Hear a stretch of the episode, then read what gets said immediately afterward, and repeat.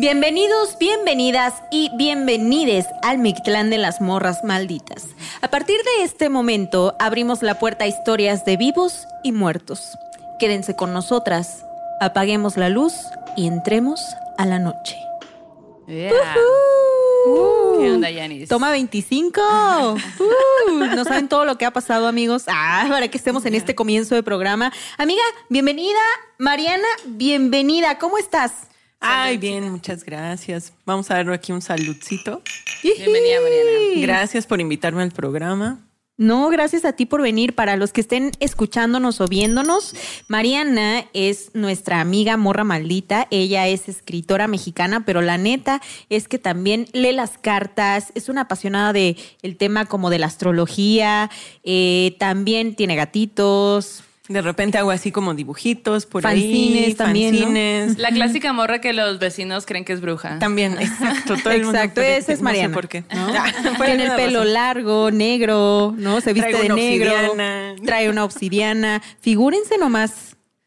Sí, no, está, está bien raro porque sí, de repente como que me han dicho, no, sí es bruja, ¿verdad? La gente murmura a tu alrededor. Por supuesto. Y tú, si me dices bruja, te voy a poner un mal de ojo. Yo, pero yo soy una señora católica. Ah. ¿De dónde? Gracias al señor oscuro. Ah, Oigan, y pues la neta es que sobreviviendo, ¿no? Así a Sí. los terremotos, ¿no? a la vida, no, no. al pa- a la pandemia, al- a los terremotos, a, a, la las vida adulta. lluvias. Sí, porque vi tu video del terremoto, Sí. no manches, estabas en el piso 11, ¿no? No manches, estuvo horrible. Yo se los juro que hasta me acordé de Diosito y después dije, güey, tengo que aprender a decir Diosita. Estoy luchando con mi mente porque quiero que mi Dios sea diosa, güey, ¿no? Sí, Entonces, pues claro. bueno, pero la verdad es que estuvo muy terrible porque justo como dices, en el piso 11, en Tlatelolco, en donde todo se mueve trágicamente, güey, ¿no? O sea, incluso los edificios tienen refuerzos y todo, pero eso no quita el susto de creer que te vas a morir. Yo me metí al baño, se fue la luz y todo el temblor, me la pasé a oscuras esperando el momento en el que el techo se cayera, güey, se los Ay, juro. No, güey, no, no. Bueno, lo de menos sería el techo, ¿no? Lo peor sería de el- el- de ella. como- el eh, de hecho, también era mi miedo de que pues yo estoy en un primer piso y nada más salgo ya y también como que dije, "¡Ah! la Yanis en su pinche piso 20 mil. Un, muy buena vista, pero en un temblor, qué Sí. miedo. Y de hecho cuando te hablé, ¿no? ¿Te acuerdas que le hablé y Yanis... Y de que no mames, amigo, no sé qué. Y luego le digo, güey, es que te pasas de ver que este es un piso bien alto. Y me dice, Sí. ya me voy a mover de aquí. Ya. Güey, imagínate yo sufriendo y está regañándome así, es que ¿por, ¿para qué vives ahí? Que no sé qué, yo. ¿qué pedo, amiga? No, Adiós. pero, pero, pero todo bien, o sea, qué bueno que estás bien. Sí, Qué bueno sí. que encontraste la manera de resguardarte, la neta. Sí. Porque ¿Tú dónde estabas. Mariana? ¿Qué Ah, yo estaba en la estaba en la Santa María porque allá vivo. Y pues estaba así como terminando de trabajar, cerrando la computadora, viendo a la nada un momento cuando de repente suena la alerta sísmica. Voy por mi gato y mi gato se mete abajo del sillón. Creo que los animalitos como que también se espantaron mucho, como Sí. que ellos siempre sienten un poquito más. Sí. Y sí, el gato se metió abajo del sillón. Salí, vi cómo se apagaron todas las luces y justo las luces en el cielo de las que tanto hablan, sí las alcancé a ver, eran luces azules, verdes, Sí. moradas, muy extraño. Sí, se ve como de fin del mundo, ¿no? Como que siento Sí. que a todos nos dio esa idea de que, güey, qué pedo. A mí, yo, a mí me tocó ver esas luces justo en el de el mismo día, pero hace varios años. 2007, en- ajá. Sí, en el 2017, que justo se volvió a repetir, igual que ahora estamos esperando que no se repita en el 19, ¿no? El del Güey, no 19. manches. Eh, O sea, La creo que ese era mi miedo más terrible. Y yo lo había dicho con varios amigos, que temblara muy fuerte de noche, que se fuera la luz y el, el mundo me puso el pilón de la lluvia, güey. ¿No? Ay, Sí, cierto. eso sí estuvo bien ojete, Un- o sea, pero bueno, qué bueno que, que la mayoría de todos estamos bien, ¿no? Que digo, uno no puede prever este tipo de cosas y ni pedo. Lo chido es que para malos días, para malos momentos, buenas historias, como decimos en este podcast. Y es momento. Oye, oye, pero oye, yo lo que quiero preguntarte A es de los ¿qué? gorritos. ¡Ah, o sea, no manchen, son increíbles No, sus no, gorritos. no. Yo quiero uno de esos. Guáchense nada más. Acá modelando. Hay modelos. Hay diferentes modelos. Sí. Mm, vamos a sacar. Bueno, la idea es sacar un poquito de mercancía porque ustedes nos los están pidiendo. Sí. Estamos explorando ideas. Ahí sáquenos nuevas ideas. Síganos en redes para que sepan qué hacer para tener un gorrito. Y el lunes 20 vamos a tener nuestra fogata de historias y ahí vamos a estar haciendo trivias para ganar gorritos. Y cositas. Oye, pero además el, el lunes 20 es un día especial. ¿Qué- Sí. qué- ¿Por qué? ¿Por qué? ¿Por qué? Cuéntanos. Porque es la luna llena en Pisces. Entonces eso quiere decir que el Sol, que ahorita está transitando por la temporada Virgo, va a hacer oposición exacta a la luna que está que va a estar en Pisces, va a estar Bruja, transitando bruja, por Pisces. bruja. Y todos, ah, ¿Cómo que la- Tengo miedo. ¿Cómo era? ¿Cómo que la Tierra... ¿Cómo que la Tierra gira alrededor del Sol? pues sí, gira alrededor del Sol. Y es redonda. Ok. Bueno, el- Pues sí, así es, señoras y señores. Y bueno, y señores. Oigan, y pues, bueno, es momento de comenzar con las historias. Alístense ahí en casa, preparen sus bebidas favoritas. Si están trabajando, haciendo tarea, pues ya, pongan, paren los oídos porque va la primera historia de la noche. Y para empezar, quiero contarles que fíjense que el fin de semana me fui por chamba a Los Ángeles solemos hacer via- viajar mucho a ese lugar porque pasan muchas cosas que tienen que ver con el entretenimiento. Pues yo aproveché para ver a uno de mis grandes amigos del mundo mundial que se llama Migue. Entonces Migue, siempre que vamos paseamos y es como que se sabe eh, así todas las carreteras hermosas del mundo, ¿no? De allá y con música bien chida y así. Pero ahora esta vez pude platicar con su papá que se llama Wilfrido. Güey, su papá y Migue son oaxaqueños pero llevan toda la vida viviendo en Estados Unidos. Y el papá de Migue es un gran viajero también. O sea, él siempre suele viajar desde Los Ángeles hasta Oaxaca, en carretera, güey. Y él solito se va. Qué ¿no? padre, Güey, güey. qué a gusto, Qué a ¿verdad? gusto, la Me neta. estaba contando que de hecho él muchos años escuchó la mano peluda, porque le gustan estas historias, pero a él le han pasado muchas otras cosas que hoy les vamos a contar. Y la primera de ellas es la siguiente.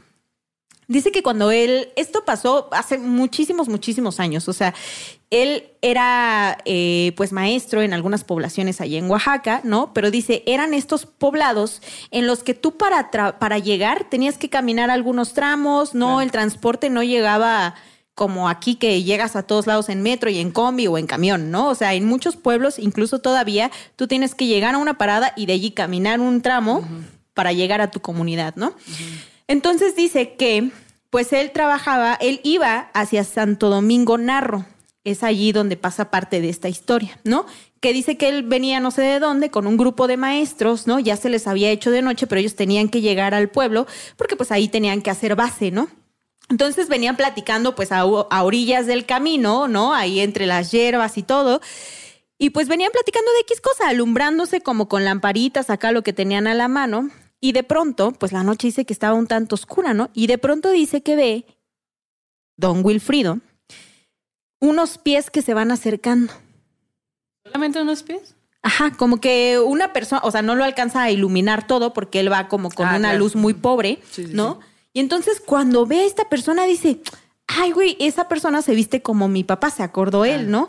Y entonces como que conforme iban avanzando, acercándose, o sea, iban como que en direcciones encontradas, ¿no? Que él iba con su grupo de amigos maestros y la esta persona venía hacia ellos, ¿no? Y él decía, pues ¿para qué va para allá? Si no sé qué o no sé cuál, ¿no?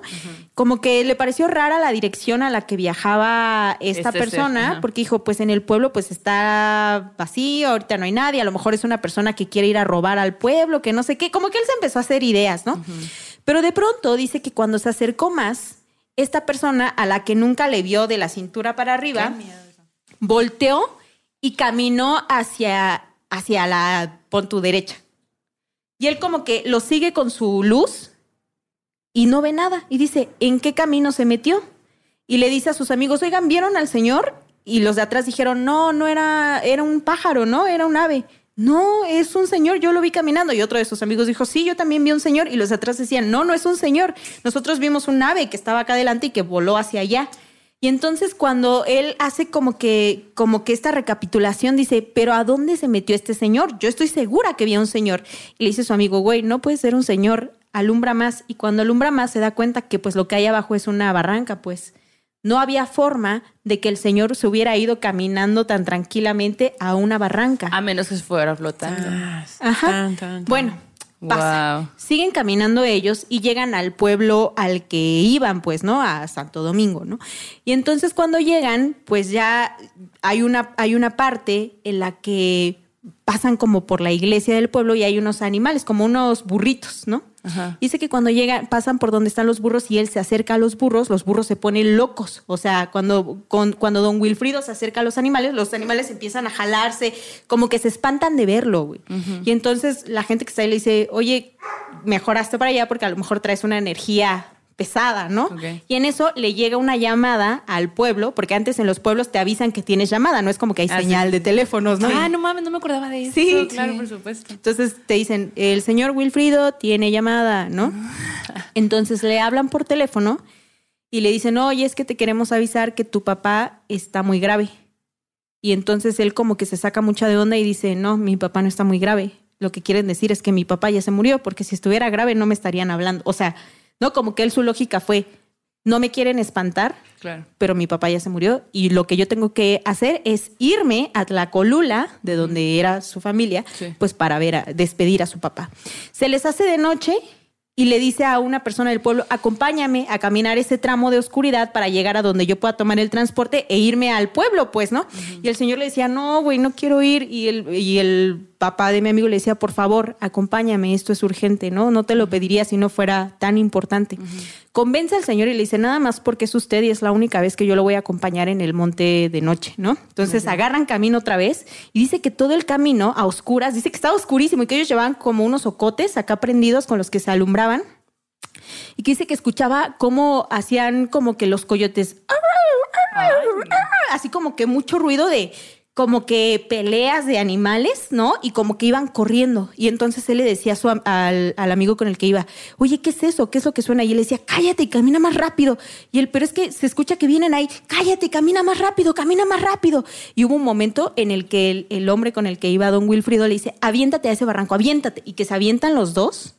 Dice que en eso escucharon cómo pasaron corriendo como una jauría en efecto de coyotes hambrientos y, y- y- y cayeron incluso como en un pequeño riachuelo y el señor le dijo, güey, nos iban a comer, o sea, nos pudieron haber atacado, pues, ¿no? Estos animales.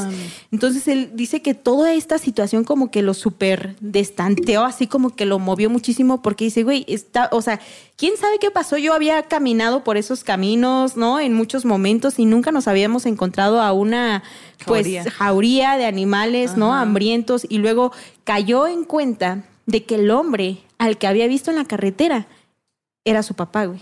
Y que se había ido a despedir de él. Ah. ¿Cómo ven? No, Ay, qué manches, bonita que- historia. ajá, es Sí. historia y es como muy común de poblados apartados, ¿no? Yo, yo crecí en, en Coajimalpa, pero más cerca del bosque.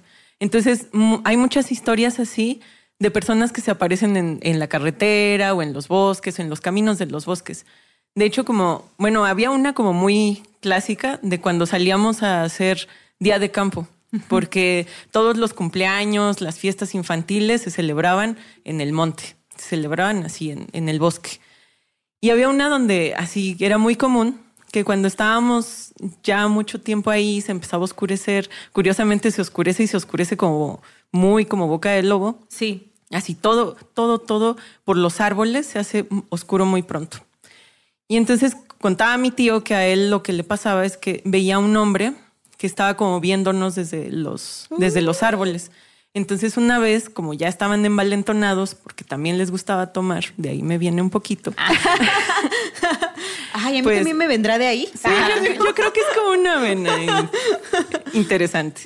Entonces, como que ya estaban envalentonados y le dijo a otro de mis tíos que fueran a ver quién era, porque ya estaban hartos de que en todas las fiestas siempre había como alguien que nos estaba observando.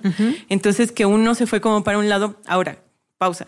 Mis tíos también son cazadores. O sea, te- la- mis abuelos y sobre todo los tíos varones eh, tienen como todo este rollo de ser cazadores, de salir con perros de casa y de cazar, ¿no? O sea, ahorita ya no, porque pues ya no hay conejos.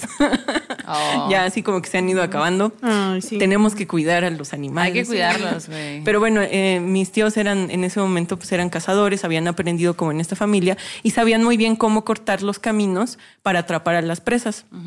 Entonces justo dijeron, no, bueno, tú vete por allá, yo me voy para acá y nos juntamos y, y lo atrapamos acá, ¿no?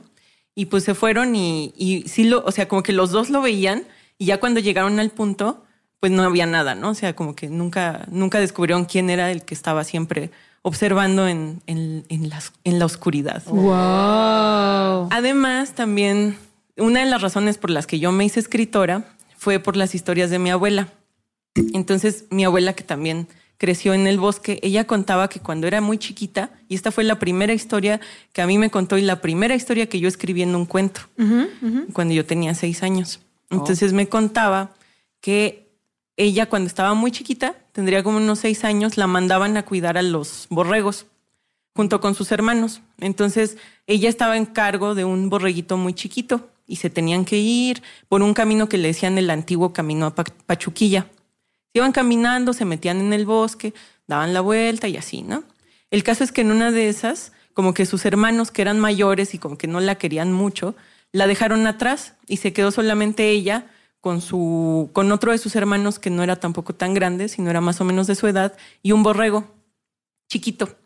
Entonces ahí van los dos y de repente el borrego dice que ya no quería caminar, o sea que lo jalaban y lo jalaban y, no quería caminar, ya se había como ahí atrancado y entonces no sabían como por qué y les empezó a dar mucho miedo porque estaban solos en el bosque. Cuando de repente pues se dan cuenta de que a lo lejos hay como una luz, hay una luz que está alumbrando los árboles y está alumbrando ahí pues extraño, ¿no? Entonces deciden como acercarse a ver qué es. Y dice mi abuela que ahí lo que vio fue una fogata llena de personajes, o sea, como de revolucionarios, o sea, de hombres que estaban tomando así como, pero con una vestimenta que no correspondía a la época, sino que era como muy anterior, ¿no? Sí, sí. Y que eran como viejos y estaban ahí como riéndose y todo. Y, y el borrego seguía con, con mucho miedo, entonces lo jalaron, lo cargaron, se lo llevaron y llegaron muy espantados a su casa y le contaron a su, a su mamá.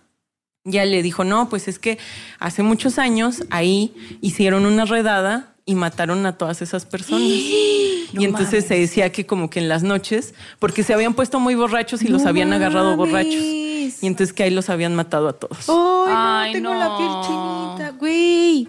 Qué feo. Y así muchas historias de, de justo como eso de los bosques y así, ¿no? Oye, pero por ejemplo, o sea, por ejemplo, ahorita pienso en tu abuela que ella, a ella es a quien le pasó eso, ¿no? Esa es tu herencia de ver también cosas, ¿no? O sea, como de percibir y todo. O sea, ¿cuándo fue la primera vez que, que- que viste algo sobrenatural con esta conciencia de eso no es algo de este plano? Uy, pues yo creo que tendría como unos cinco o seis años. Wow. Y fue chiquita. muy, muy, muy especial porque la casa de mi abuela siempre ha sido una cosa extrañísima, llena de fantasmas, llena de cosas. A mí me daba mucho miedo quedarme ahí cuando yo estaba chiquita. Pero me acuerdo que como cuando tenía cinco o seis años, yo iba rumbo a las escaleras como para subir al segundo piso, pero eran escaleras de tierra, porque era una casa de adobe y todavía los escalones eran como de tierra. Entonces eh, crucé como hacia, hacia allá, hacia la escalera, y de frente me salió una serpiente. O sea, pero una Hola. serpiente muy extraña que yo, pues en ese momento, como que la vi demasiado grande, ¿sabes? Sí, sí, Como sí. una serpiente muy grande, café. Y me fui corriendo y fui, llegué gritando con mis abuelos así de abuelito, abuelito, hay una serpiente, hay una serpiente. Y entonces mi abuelito dijo, ah, ahorita la matamos, ¿cómo no? Ya ves cómo eran los Sí, sí, abuelitos, sí, ¿no? sí. No te asustes por nada, ahorita todo se soluciona. Y agarró un machete, así, pues el abuelito, ¿no? agarró el machete y se fue, y, y yo iba con él y fuimos a ver la, la serpiente y no había nada, ¿no? O sea, así como, como no había absolutamente nada y no había manera de que hubiera una serpiente, pero, o sea, ya a eso regreso muchas veces porque era una serpiente demasiado grande, pues, ¿no? Claro. ¿De Yo qué la- color era? La veía como de color café claro, o sea, como sepia, Ok. ajá, como cafecito claro y muy, muy grande, casi como si fuera una serpiente de madera, o sea, Wow, Muy claro, extraño. sí, sí, sí. Oye, ¿y sentiste miedo, in- como que te llamó la atención, te atraía, te sentiste como en una burbuja sobrenatural cuando la viste? pues como que no entendía muy bien, solo sabía que era un animal y que era peligroso, ¿no? Ok, ok. Pero lo que me contaban muchos, como mis tíos o incluso mi mamá, es que ahí en ese, también en el terreno de la abuela, aparecían luego animales. O sea, como que era común ver animales. A mi mamá se le aparecía una gallina con patas doradas. Así como con las patas doradas, ahí se le aparecía a mi, a mi mamá en la zona de los corrales. Y a mi tío, un chivo con los cuernos dorados lo revolcó. Entonces, como que eh, la cosa de los animales ahí era como extraña. También decían que podían ser como nahuales, porque mi, mi abuelo había visto un nahual que era un perro negro muy grande, pero con los pies volteados. Ay, y que lo había órale. perseguido como por rumbo al barranco. Por eso ahorita me acordé con la historia que contaste del señor Güey, Wilfrido. Qué loco, Wow, sí, sí, sí. barrancos. Oye, ¿y a ti te gustan las, las películas de terror?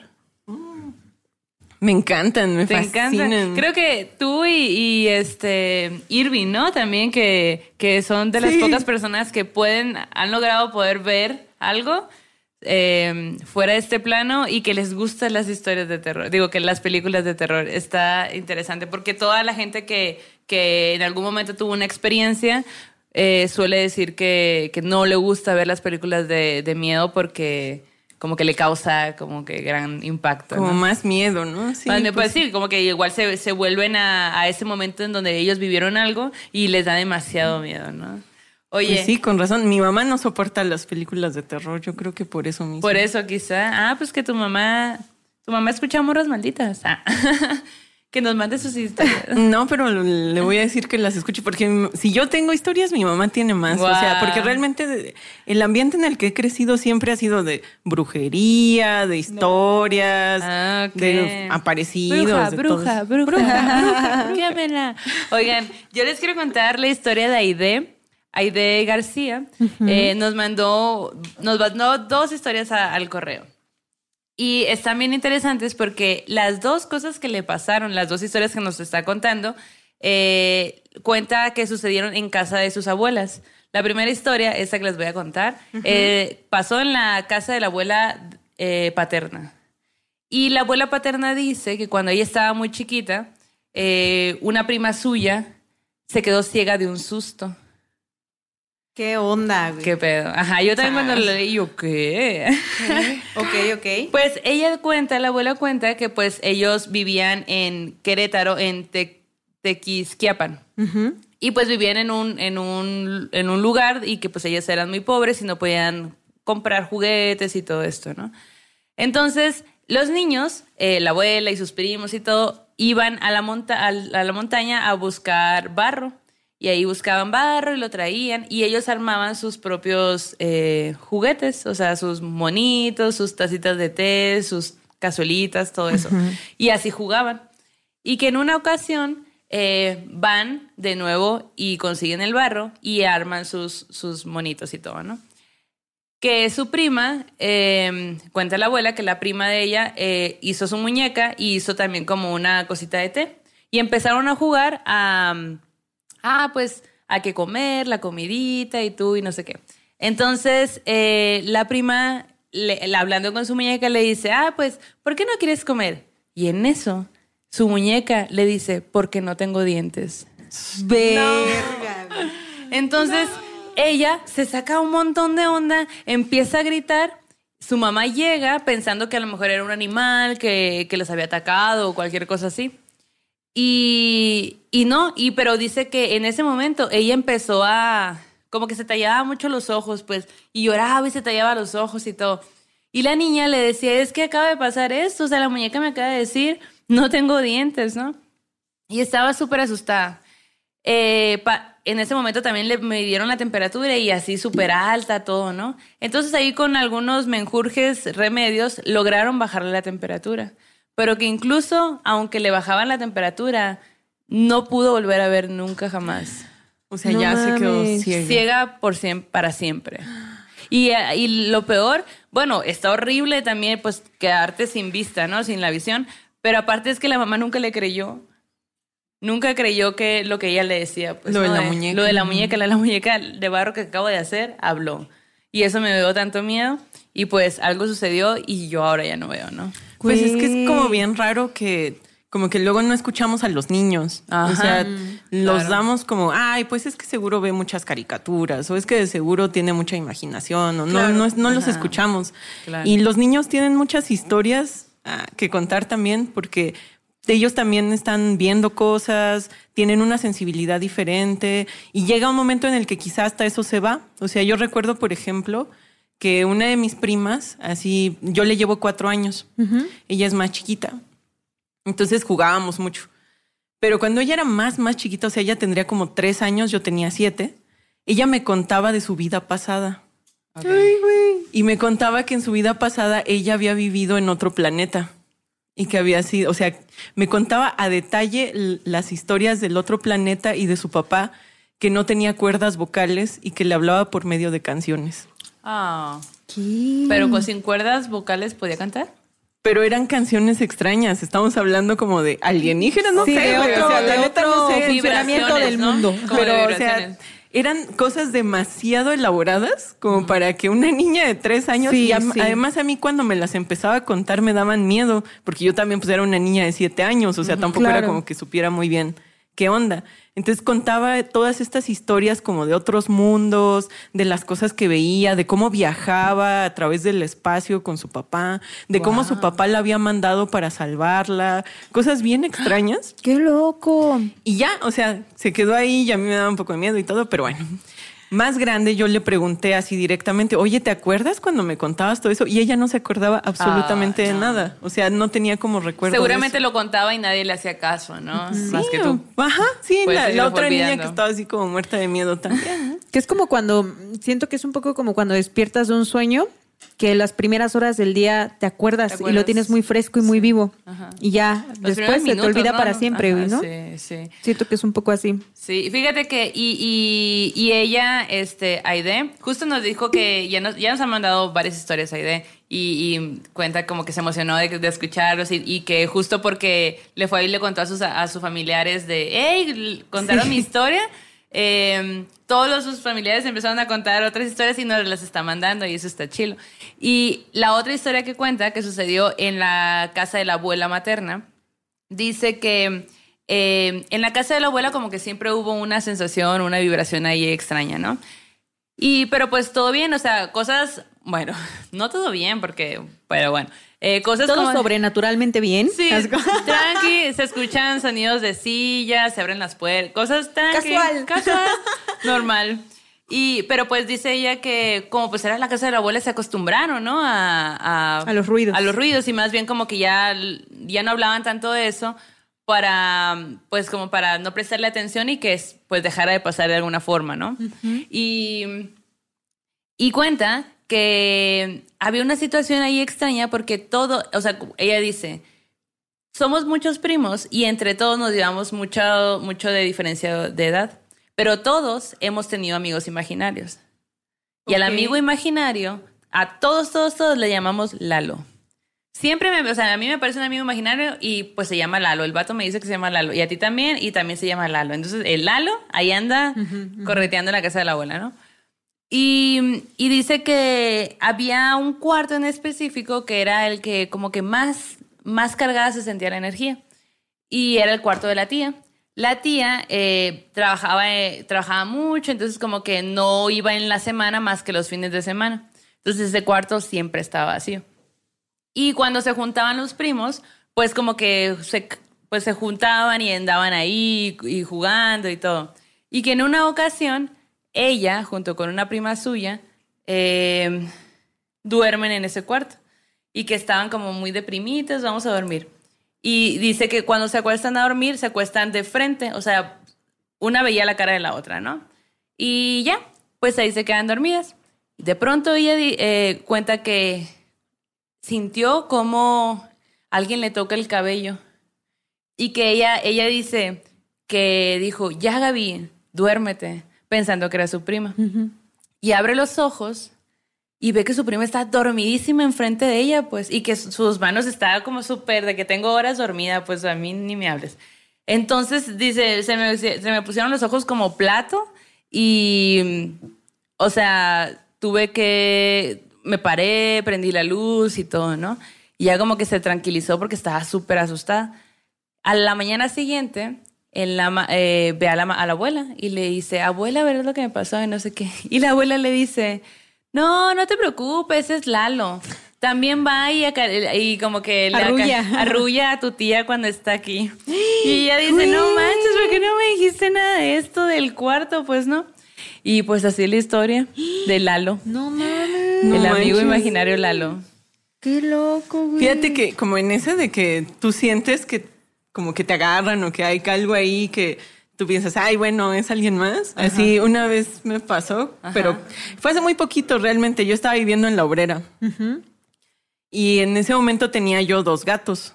Uno, bueno, Pipo, y el otro gato que es este, la Michita, pero ese Ah. la dimos en adopción. Ok, Ok. ok. Y ya está en un, está en un hogar muy feliz, por cierto. Ah. Con mi amigo Jonathan.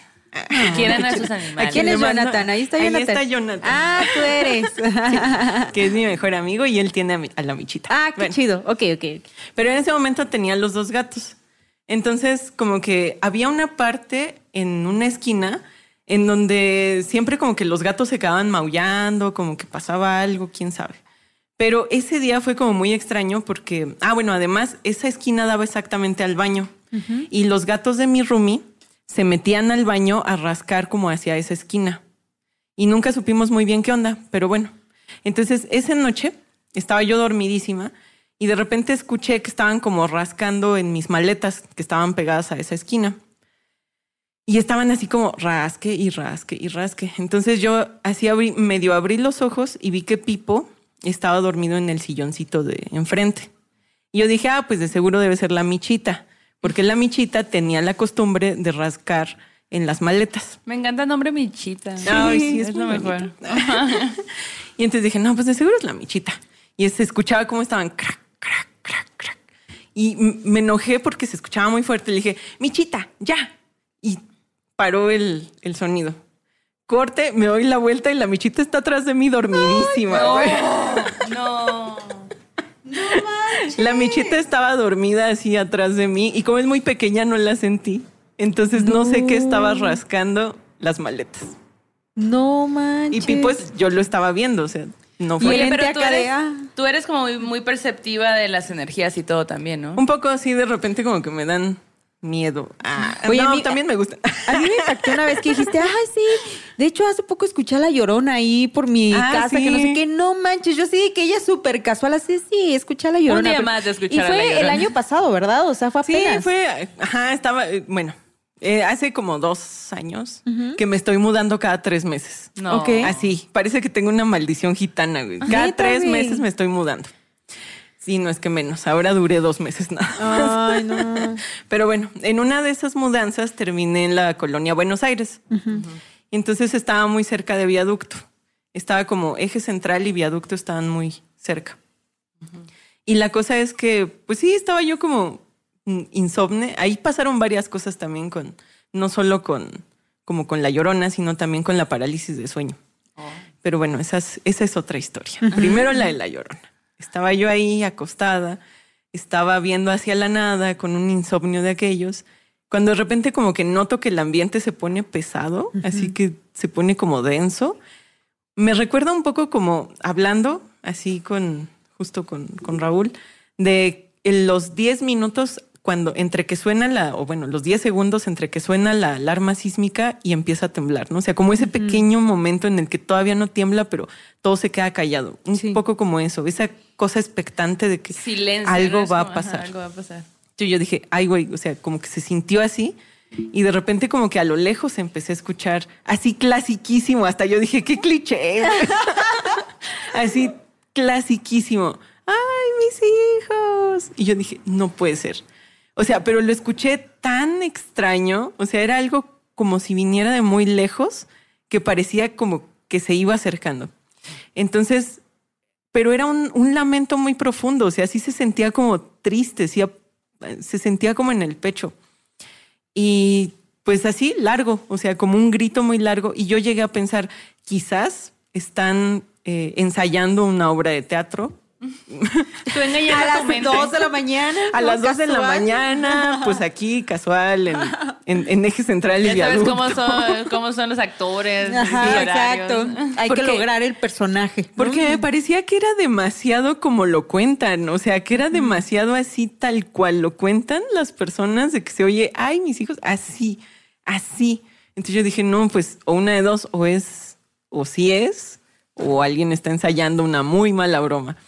No sé, pero yo siento que sí era, porque era muy, Pues sí, era, era muy profundo el lamento. Especialmente por esto que dices que fue el previo, ¿no? Como que a lo mejor cuando es algo, porque lo comentaba en otro eh, capítulo, hay mucha banda que hace ese tipo de bromas, ¿no? Y que lo graban en video y todo. Pero siento que en tu caso tuviste ese pequeño momento de del tiempo tan denso, ¿no? Del Como ambiente de denso, tiempo que hemos ¿no? hablado, ¿no? El Que- chicloso sobrenatural, ¿no? Que se siente así como, uy, no. Ajá. Sí, Ajá. claro, esa burbuja.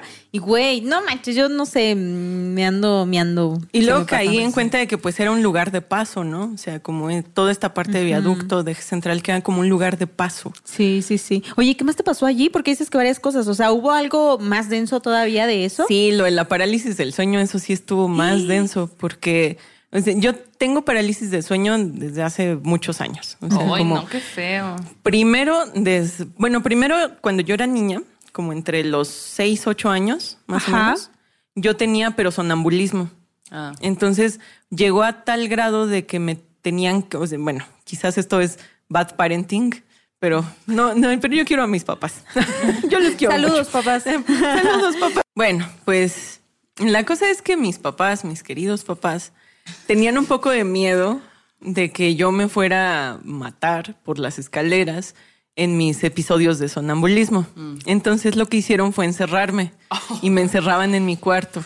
Con o sea, llave. sí, por- con llave por fuera, o sea, ponían como una traba afuera. Y así ya no me podía salir. Pero la cosa es que yo siento que no era tanto porque me fuera yo a caer por las escaleras como era la teoría de mis papás, sino que me dice mi mamá que cuando yo tenía estos episodios me levantaba en la noche caminando, iba a su cuarto y me quedaba viendo, o sea, con los ojos cerrados, a mi mamá, así directamente. No mames. Entonces yo le creo dabas que miedo. Ajá, yo creo que más bien eso era lo que le daba miedo a mi mamá y por eso me encerraban en la noche. Entonces como que durante todo ese tiempo pues fui sonámbula de los ocho como hasta los once y después resulta que mi mamá conoció un chamán del cual se hizo como muy amiga y en así historias de brujería de chamanes ahí con mi mamá porque se hizo como su asistente. Wow. Y entonces este chamán lo que le dijo es que mi espíritu estaba inquieto y que tenía que ponerme debajo de la almohada ciertas cosas. Mi mamá nunca me ha querido decir qué qué me puso debajo de la almohada exactamente. ¡Qué ¿Qué miedo! onda? Ajá. Porque este señor iba como a viajar astralmente para encontrar a mi espíritu y hablar con él. Entonces, tenía como que algo, como que necesitaba una señal de que ese era mi espíritu y por eso tenía que ponerme esas cosas debajo de la almohada. Pero bueno, a partir de ahí como que yo ya no he tenido episodios de sonambulismo, Funcionó. funcionó, pero lo que empezó fue esta parálisis del sueño. Ok. Entonces, durante la parálisis del sueño, yo como que puedo ver algunas cosas que están ahí, como si estuvieran en otro plano. Yo les llamo los habitantes del sueño, que son como pequeños monstruos. Incluso estoy empezando una serie de dibujos que pueden ver ahí en, en mi página, que ya se las paso después, Ah, no, sobre ¿cómo se eso. llama? De una ¿Cómo se llama ¿cómo está? Ah, ¿Cómo te bueno. No, pues es en el Instagram, se llama La Feralita. Ahí subo no nada más como mis dibujos, también mis stickers que voy a pegar a las secretarías de los estados donde se pasan de verga. Oye, invítame. Sí, no, sí. De hecho, ayer fui a pegar stickers para a la de Oaxaca, a, las, a las oficinas de Oaxaca, porque se cumplieron dos años de que María Elena fue quemada con ácido Ah. y que no ha tenido justicia. Sí. Entonces fuimos a pegar stickers ahí para Qué recordar. chido. Qué güey. Chido jalo fueron. siempre. Vamos. Sí, pues sí, sí, sí. También hago esas cosas. Es importante, estaría para bueno que mucha más gente hiciera esas cosas, ¿no? Sí, la- Meter sí. presión a todo mundo. Sí, estoy de acuerdo. Bueno, entonces estaba como esta cosa de la parálisis, ¿no? Y este rollo de la parálisis, pues veo algunas cosas que están como ahí, o sea, que, que están en- entre el plano del sueño y de la realidad. Y bueno, en, cuando estaba yo ahí en la Buenos Aires, en este lugar que está en eje central y, viaducto, lo que me pasa esa vez eh, fue que pues yo sentí exactamente como había un hombre que me agarró por detrás y entonces me sostuvo de la boca, me jaló el pecho y empezaba a respirar así como en mi, en mi oído. Este era como un hombre que traía una gabardina. Esa es una de las cosas que he visto. Otra ha sido una araña con un solo ojo que está como en, en las esquinas. Wow. Wow. Otra, eh, pues un hombre, esos son como un hombre que nada más se queda en el filo de la puerta viendo, nada más. O sea, ese no. no Ese, ese está bien misterioso. A mí me pasa eso de que se te quedan viendo nomás. Y es como, Sí. ¿por qué? O sea, ven y dime algo o a ver qué pedo, porque Sí. que te quedes ahí me da más miedo. Sí, o sea, nada más están ahí. Y luego ah, en la obrera me pasó, ah, porque también como que ahí, este, en el rollo de la, de la parálisis me da como esta cosa, eh, siento yo, de proyección astral. Entonces, como que en la obrera me pasaba que yo veía, o sea, mm, tenía un episodio de parálisis, digamos, a las 12 del día. No estoy hablando de a las 3 de la mañana, a las 12 del día, 11 del día.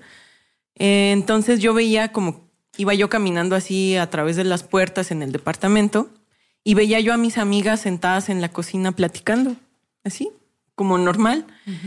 Y yo me pasaba derecho y eh, cuando quería entrar a uno de los cuartos había un telón rojo como de teatro. Entonces eso fue como, ah, entonces sí estoy como soñando. Entonces ya como que me regresaba a mi cuerpo y ahí lo que pasó es que sentí que algo como que me jaló, me abrió la boca y me metía como un pedazo de fruta a la ¿Qué? boca, pero no sé cómo describirlo, es como muy extraño Ajá. ajá. y era me daba mucho miedo. No Pues sí. Y te ahogabas, sentías que te ahogabas. No, como no, porque no era como no era tan grande, o sea, era solo como un pedacito de fruta, pero muy extraño, o sea, es algo que no quieres, es algo que te está como jalando. Y que así entonces me puse a investigar en Twitter. Ay, Hice una larga, ardua investigación en Twitter. me puse a investigar en Twitter como eh, otras personas que habían visto cosas de la parálisis del sueño Ajá. y encontré todo un hilo de una morra que preguntó así como, bueno, esto es lo que yo veo durante mis parálisis del sueño.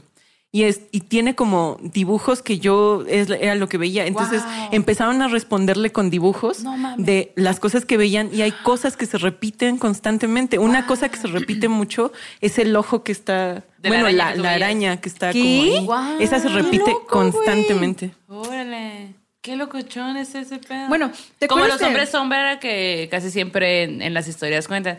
Quiero brevemente, eh, ahora me hiciste recordar con, con esta historia que cuentas de que era sonámbula. Yo de niña también fui sonámbula y, y mi hermano me cuenta de algunas ocasiones de, de yo a espantarla porque yo estaba viéndolas o que, yo, o que ella se estaba desmaquillando en la noche y yo me quería meter a bañar a huevo y de repente, no, no, salte, porque ella no se daba cuenta que yo estaba sonámbula y me salía y abría las puertas de la casa y, y está la puerta y luego está como una rejita, ¿no? Como un porchecito. Y yo agarraba las rejas y le pegaba así, ¡ah! Así. Y ella se sacaba un chingo de onda porque, no sé, en la madrugada y una, su hermanita chiquita ahí, y sin, con los ojos blancos. Y ahí me decía, cuando yo te, te veía y los ojos los tenías como muy fijos, muy abiertos, sin poder parpadear, sabía que, ¿Qué que estabas en, que estabas sonámbula, ¿no? Y, y ya me llevaba a mi cuarto, ¿no? ¿Ya nunca te volvió a pasar ahora de adulta? Pues no lo sé, ¿cómo lo puedo, o sea, ¿No? no. Ah, no. Que no. No. Entonces, y realmente, pero me identifico mucho con eso que estás diciendo porque, por ejemplo, eh, en esa cuestión de que, pues siempre sí, o sea, de niña tuve este problema, no sé en qué momento paró. Eh, y yo soy una persona súper nocturna, súper nocturna, me cuesta, o sea, como que realmente mi cerebro se activa a una hora donde ya hay más tranquilidad en la ciudad y yo puedo durar 3, 4, 5 de la mañana. Neta, me duermo nada más por presión social de, y no mames, es bien de madrugada, debería ya de estar dormida. ya debería de estarme casi levantando, pues, ¿no? Entonces, como que hay varias cosas que tú cuentas eh, que a mí me identifican mucho y que ni siquiera sabía que tenían una, una proyección como de proyección astral o de que te mueves de un sueño y te puedes ver en otro. Yo de niña, lo que sí recuerdo mucho es vivir ciertas cosas, pero yo estando, estando viviéndolas, pero viéndome desde afuera. Ajá. Eso, lo, eso Sí, o sea, súper sí. presente. Ver y más en propia mi- película. Ver mi propia película. Y yo pensaba que era algo de mi imaginación, como, ah, pues entonces yo me lo estoy imaginando y así me gusta contarlo porque lo estoy contando, ¿no? Claro. Pero pues si tú dices, no, o sea, pueden ser otras cosas, pues igual voy a buscar en Twitter. Ah. Sí, no, incluso hay como algunas eh, hierbas o algunas plantas que, se, que inducen ciertos estados, o sea, estados, digamos, diferentes. Y no estoy, no me refiero al peyote, no me refiero a la marihuana. Todo eso ya lo sabemos, ya los hemos probado, ya, un poco superado. no, o sea, está muy padre, hay que hacerlo. Pero hacerlo. Me refiero más como a, a algunas plantas que usamos sin saber muy bien cómo funcionan. Como por ejemplo, a mí lo que me hace mucho es la valeriana. Ah, ¿A sí. poco? Mi mamá es súper fan valeriana. forever. Sí, porque la valeriana te ayuda a dormir, Sí. te relaja. Pero a mí lo que me pasa es que con la valeriana, cuando tomo mucha valeriana, como que me disocio, o sea, como que me parto en dos, digamos. Órale. Entonces me pasó una vez cuando yo estaba sola, tenía yo mucha depresión y estaba tomando valeriana para poder dormir. Entonces, ese día así como que me tomé, no sé, muchas pastillas de valeriana y en la noche soñé como que estaba yo viéndome a mí misma y como que me quería mucho, me decía que me quería mucho y me daba un beso yo misma, así como, ah, te quiero mucho. Y eso era como muy bonito, o sea, de ahí como que pude superar un poco la depresión también. Pero ahora me pasó que tuve un episodio como muy extraño y esto ahora sí que lo voy a contar a través de otra persona porque realmente yo estaba dormida. Ajá, ajá. De que pues me pasó como una, una cosa muy fea, tuve como se me botó la canica, me puse en peligro y regresé como muy mal a mi casa y lo que hice así como medio temblando fue este tomar valeriana, o sea, así como tranquilízate Sí, y sí, vete a dormir. Entonces me tomé como muchas pastillas de valeriana y estaba mi roomie ahí, que en ese momento mi roomie, ahorita es mi nuevo roomie también, que es Raúl, estaba como ahí. Y entonces él, él me cuenta que, o sea, pues me dio como que, ay, bueno, ¿estás bien? Porque yo llegué realmente muy mal, o sea, Claro. mal, mal, llorando así mal. No, pues estás bien. Y entonces me fui a dormir y cuando estaba yo dormida, a él le dio parálisis de sueño. Y cuando le da parálisis del sueño, voltea como a ver así como al, al, al, al quicio de la puerta. Y ahí estaba yo parada, viéndolo, así con un vaso de agua. ¿Qué? Y él así con la parálisis. güey! ¡No mames! Y tu No, deja de, tú. Ahí estuvo. Búsquete otra casa. Pasa eso. Y ya, ya va a amanecer. Ya casi va a amanecer y él se levanta y pasa por mi cuarto, que en, ese momento yo tenía la puerta abierta, y para ir a la cocina, porque iba por agua, creo, o algo así, pasa por la cocina y tiene que pasar enfrente de mi cuarto y dice que estaba Mariana dormida, o sea, yo dormida, y había una Mariana sentada como haciendo guardia. Y que la Mariana que estaba haciendo guardia lo volteó como a ver. No. La misma Mariana que te dijo, güey, todo va a estar bien, te abrazo. Entonces yo, yo de eso no tengo pues ninguna memoria porque yo me tomé las pastillas y yo me quedé jetona. Pero acá pueden corroborar esa historia de que Qué yo como que me... Ajá, ¿Qué está sí. así? Oye, eso es una ilustración. Eso es una muy buena ilustración. Tú, tú mismo cuidándote. Tú ti. cuidándote del sueño en valeriana. denso. Ajá. Pero sol- solo me pasa con Valeriana.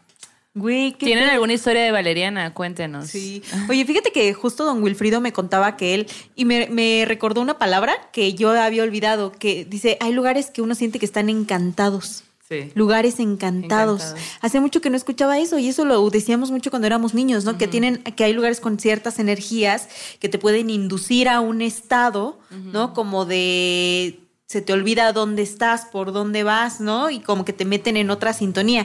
Dice él que como viaja mucho en carretera, o viajaba, viaja todavía, que dice que a veces en los desiertos, en los tramos desérticos, él para su coche, se baja y se acuesta en la arena. Ay, y que en la arena, en el silencio del desierto, se queda viendo al cielo y que dice, de pronto dice, güey, me siento como en un como en una burbuja de tiempo, dice, o sea, como en un estado maravilloso, ¿no? Y que en Oaxaca también le pasó alguna vez en, en, eh, junto a un río, y que él se acostó junto al río a escuchar la naturaleza, pero de pronto entró como si estuviera abajo del agua, ¿no? Como fum, Ah. ¿no? Como en esta sí, burbuja sí, sí. de... Y dijo, "Mm, tal vez mejor me levanto. Y que es como, mejor me voy.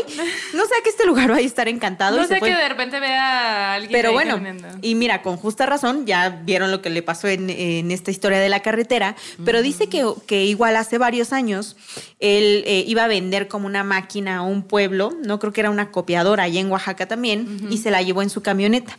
Dice que iba llegando, como estaba muy, muy lejos, cuando iba llegando como al pueblo, era esa hora en la noche que ya está como que medio que a punto que va a empezar a oscurecer, ¿no? Como que la luz ya es un poco con un azul. Ustedes ya saben a qué tipo de cielo me refiero.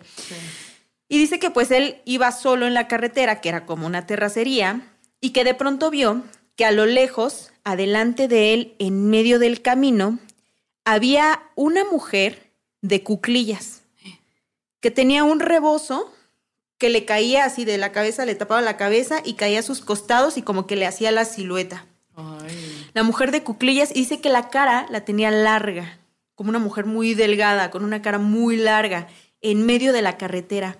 Junto a ella había un perro, dice. Un perro así como que sentado en posición acá, ya sabes, como que... De, de cuidado, ¿no? de cuidado, seguridad, ajá, ¿no? Como que atento junto a la señora, ¿no? La señora de cuclillas y el perro junto a ella, ¿no? Como que los dos haciendo guardia. Dice, a mí me parecía como un galgo, dice, un perro muy grande, dice, como muy acá, como estilizado, largo, como la señora, ¿no? Entonces él, que iba manejando, dijo, pues qué raro, güey, ¿no? Como Claro, que, pues sí. ¿qué onda con ¿Por qué estas personas? ¿no? Ah, no mames, ¿no? Ajá. Qué raro.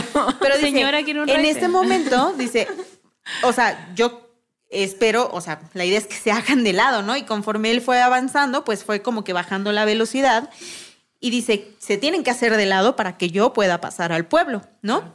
Entonces va avanzando, avanzando y en efecto, la señora y el perro se van al otro extremo de la carretera, pero flotando, güey. No, ¿el perro también? El perro también. O sea, el señor ve cómo las Perro dos figuras fantasma. se mueven a la al costado de la carretera del camino, no le quitan los ojos de encima y él así como que avanzando como de qué onda y él siente cómo ambos, la mujer y el perro lo observan, lo No, observan, no lo observan, lo Ay, observan no. y él se va, güey, ¿no? Obvio, dice, yo estaba así con la piel toda erizada porque decía, claro que se pudieron haber hecho de lado, pues a lo mejor estaban ahí sentados, o sea, es su tierra, pueden hacer lo que quieran. Pero que se hubieran movido así, flotando con una facilidad así, ¡fum! y que lo hubieran observado, bueno, Sí, que le el señor así como, mirada, ¿no? tun, O sea, tun, tun, tun, tun, tun. Pues sí. llega al pueblo y en el pueblo dice, pues ya traigo la máquina, si la quieren ver, y que la gente le dijo, no, pues sí nos interesa, pero el tesorero está en la ciudad y entonces va a llegar hasta mañana. Y él dijo, ah, pues si quieren, me espero acá, me dan hospedaje, me quedo acá en el Palacio Municipal, me dan un cuartito, pues para que yo pueda pasar la noche. Y que la gente del pueblo le dijo, no, no te puedes quedar, no te puedes quedar. Y él decía, pero ¿por qué? O sea, si quieren pónganme llave, pues no pasa nada, mañana pues ya ah, terminamos el trato. Y que la gente le dijo, no, no, no, porque nosotros no nos hacemos responsable de lo que te pudiera pasar. Y él así como que decía, qué raro, güey. O sea, como que el actuar de la gente con la idea de que él se quedara en ese lugar en la noche, Ajá. no, no, no le cuadraba, ¿no? Entonces dice él que con todo el valor del mundo, se subió a su camioneta y tomó camino de regreso a donde iba, ¿no? A su pueblo y pasó por el mismo tramo donde había visto a la mujer y al perro, pero pues ya a oscuras completamente. Y él dice, no tienes idea de cómo me sentí. O sea, Pues yo sí. sentía que iba a haber algo, que iba a haber algo. Y dice que todo ese tramo de carretera, dice, yo iba viendo el reloj y el tiempo transcurría normal. Dice, pero yo lo sentía pesadísimo, o sea, sentía que, que me costaba avanzar, ¿no? Que el ambiente estaba muy, muy denso. Dice que hasta que llegó a un cruce para dar como que vuelta y agarrar el otro rumbo, ahí fue cuando se le quitó, güey, así como pum, como que salió de un tramo súper oscuro y denso, pero Qué imagínate, miedo. güey, ajá, la mujer Y el el otro día perro. tuvo que volver. No, ya no, ya no regresó. Ah. Ajá, como que ya se fue, pues, ¿no? Pero imagínate. No. Qué No, horrible. no manches. Sí. Las historias, ¿no? De los pueblos. Pues sí, qué maravilla. Oye, este. Oye, ¿y, y tu amigo, eh, Migue? Miguel, ajá. Es el que nos mandó la foto que tomó en su cuarto, Ah, claro. en donde se ve Se como ve un niñito, como si fuera un niño con los ojos brillosos. Sí, ¿no? sí, tétrico viendo, es verdad. Sí, sí, sí, es Eh, él. Oye, pero él, él, aparte de esa imagen, ¿tiene esa percepción que tiene su papá, aparentemente? ¿O no? Creo que no. Ah, ok. Sé que es como que mm, sé que sé que de niño le hacían limpias, ¿no? Y que dice que Ah. cuando él era niño que se espantaba muy rápido y que su familia luego lo empezaba a llamar, ¿no? Ajá. Que le decían, "Miguel", y que hacían como que ruidos para, "Regresa, Miguel", porque él estaba siempre como muy espantado, ¿no? A lo mejor de niño veía cosas, creo. Ya no lo recuerdo. A lo mejor no lo recuerda, porque Claro. si es que lo curaban tanto de espanto, yo creo que tiene que ver un poco con eso. Le voy a preguntar ahora. Pregúntale. Sí, sí, sí. Miguel, si nos estás viendo, cuéntanos. Sí, sí, sí. Oye, y pues quiero pasar a terror en corto. Y esa historia nos las contó Omar Mayo y es una historia donde nos habla de las chanecas. Y voy a dejar que él la cuente. A ver. Esta leyenda que les voy a contar se titula Las Chanecas, que es algo similar a la leyenda de las sirenas. Mi papá es del estado de Guerrero, este, cerca de Ayucla de Benítez. De un rancho que se llama Cerro Gordo. Bueno, pues ahí cuentan la leyenda que, por ejemplo, cuando los hombres ya van regresando de, de, trabajar este, en el campo, de cuidar sus tierras, de sembrar, pues tienen que muchas veces cruzar por el monte o cerca de donde hay este ríos principalmente. Y ya cuando está pardeando el día, ya que está anocheciendo, que está oscureciendo, y si los hombres van pasando por ahí, empiezan a escuchar este risas y voces de mujeres este que se están bañando. Entonces, pues la curiosidad del hombre llama la atención y se acercan. Entonces a lo lejos ven como este pues hay varias mujeres bañándose en el río desnudas. Este, y pues el hombre le llama la atención y va y se acerca. Pero cuando se va acercando, de repente de una de las que se están bañando, de las muchachas, de las mujeres que se están bañando, salen del río y, ve al hombre, pero está a una cierta distancia donde no, no se distingue. Y la mujer que sale del río le hace una seña al hombre para que este lo siga, lo acompañe. Entonces el hombre decide acompañar a la mujer, este, corretearla, pues ir atrás de ella, y la mujer empieza a, correr, pero no, no la alcanza. Y así van pues durante varios tiempo que, que el hombre se va acercando a la mujer y este, si el hombre se cansa, la mujer se detiene y, y, este, y le vuelve a hacer la seña de que, de que vaya, de que la, la acompañe. Hasta que llega un cierto momento en que el, este, el hombre pues ya este, alcanza a la mujer y justo cuando alcanza a la mujer este, y ella voltea pues le ve el, este, el rostro de, de caballo y supuestamente pues el hombre queda hechizado o, o el hombre este o se comen al hombre eso cuenta la leyenda Así que, ¿cómo ven? Si ven a, una, si ven a mujeres bañándose desnudas en el, en el río, no vayan. Guau. Déjenla hacer. La curiosidad mató al vato. güey. Ahí se... Eso. Tal Pero como cual. que eso tiene mucho de otras leyendas, ¿no? Es como alrededor del mix, mundo. ¿no? Es Ajá, es como- como un mix de varias leyendas alrededor del mundo. Justo contamos nosotras en un programa de leyendas la historia de estas mujeres que se, que se bañan, ¿no? Y que creo que es en Veracruz o en Michoacán, no me acuerdo muy bien Híjole, de dónde es. Pero el caso es que estas mujeres se están bañando y la idea es que si tú vas y tentado por, ¿no? Te, te ahogan, ¿no? Sí. Sí, o sea, ese es como un clásico, por ejemplo, las ondinas. ¿Las ondi- quiénes? las ondinas A ver, ¿cómo eso? de la- del folclore inglés. Ajá. Esas también, o sea, son mujeres muy guapas que ves en un río y que te llaman, entonces te ahogan. Ya después cuando te acercas, se están bañando como en el río y eh, de hecho hay un cuento muy bonito que se llama La ondina en el estanque. La ondina en el Ajá, y también dentro del folclore galés están unos que se llaman los kelpis, que son unos caballos que salen de los ríos y se su o sea, hacen que se suban los niños y los cuando se suben los niños a sus lomos se van a galope y los ahogan en los ríos. Órale.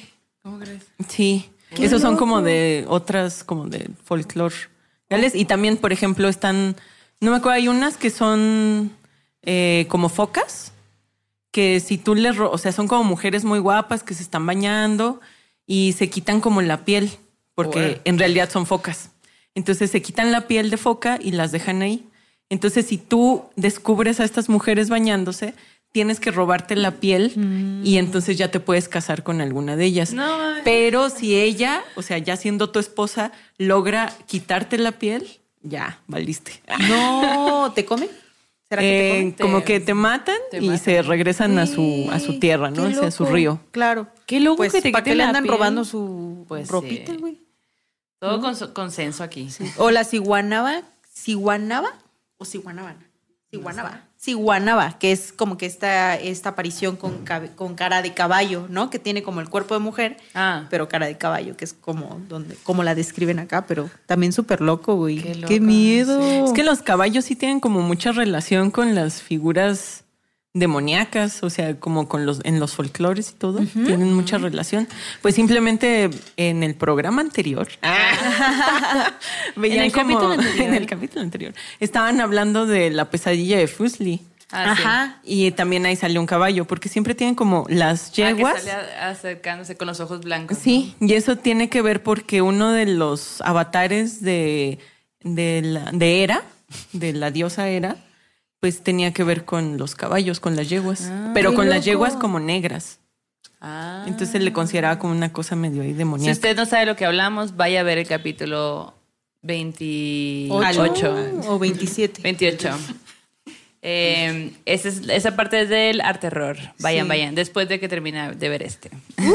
Oigan, y en Sueños Macabros, pues voy a culminar con otra historia que me contó Wilfrido, que se la rifó. Y la neta es que, híjole, yo me pude haber quedado ahí platicando con él 50 mil horas Porque porque es un que a gran... mandar para que... Sí, es un gran contador de historias, güey. O sea, yo ahorita cool. las estoy contando y me siento mal de que no las estoy contando Como como, él. él. me las contó, güey. Perdóneme, estoy haciendo lo mejor que puedo. Ah, ah. Bueno, pero esta, güey, también está muy densa, güey.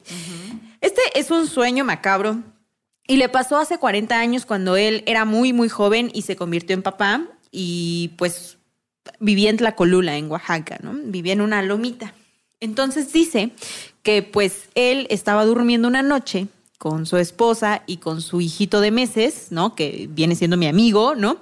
Y que él, pues estaban todos súper dormidos y que de pronto don Wilfrido empezó a soñar que la parte de abajo de la loma de donde él vivía, ¿no? En una carretera que pasaba pues abajito del pueblo, ¿no? Venía caminando o venía flotando, mejor dicho, una mujer, güey. Era una mujer con un atuendo como que con una ropa larga, ¿sabes? Como que con este con esta apariencia de espectro que venía flotando lentamente así sobre sobre la carretera. Venía, venía, venía y de pronto dobló y empezó a subir hacia su casa, güey. Entonces él en el sueño veía a esta mujer como poco a poco se iba acercando a donde ellos vivían y él empezaba a sentir miedo porque decía, güey, o sea, ¿qué onda con esto? Esto no está bien, esto, esto es algo malo, ¿no? Y él de pronto empieza a querer despertarse y se da cuenta de que está en una parálisis de sueño, ¿no? De que no puede moverse, de que no puede gritar ni decirle a su esposa de, hey, despiértate el niño, el niño, porque él dijo, el niño, viene por el niño, ¿no? Como que eso él sintió y seguía viendo a la mujer cómo se acercaba hasta su casa y se detenía en la ventana, en la ventana de la casa y allí se quedaba parada viendo hacia el interior. Dice que de pronto, después de todo este esfuerzo de salir de la parálisis de sueño, logra despertarse y dice, "Ah, fue un sueño, güey. Pero de pronto dice, el niño, ¿no? Y se levanta corriendo y de pronto ve que está la ventana en efecto, ¿no? Se asoma a la ventana y lo primero que ve parado en el bordecito de la ventana del otro lado es a un gato negro, güey, que estaba viendo hacia el interior de la casa. Ay, no.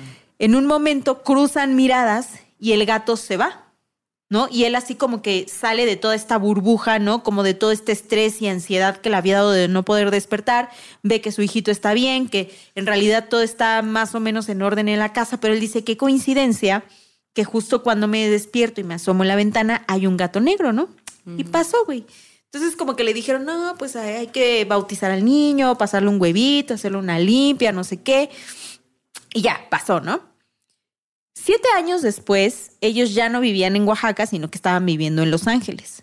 Y dice que una noche, X cualquiera, ¿no? Él acostado, dormi- eh, acostado durmiendo ya en casa, empieza a tener un sueño en el que él observa cómo una mujer de un as- aspecto sobrenatural viene caminando unas cuadras, eh, a unas cuadras de su casa, pero en Los Ángeles, ¿no? Viene por tal calle, entre esas casas gringas, ¿no? Que nosotros conocemos, lentamente, no caminando, flotando, ¿no? Y se da cuenta que es la misma mujer a la que él había visto siete años atrás, pero avanzando hacia su casa en Tlacolula, en Oaxaca, güey. Lentamente la mujer flota dirigiéndose hacia su casa, da vuelta a la izquierda, pasa por una gasolinera, ¿no? Y de pronto él dice, ¿qué onda con este ser, no? O sea, como que dice, lo veía en las calles tal cual son de mi barrio, ¿no? La mujer llega hasta donde él vivía, entra y se para frente a la ventana.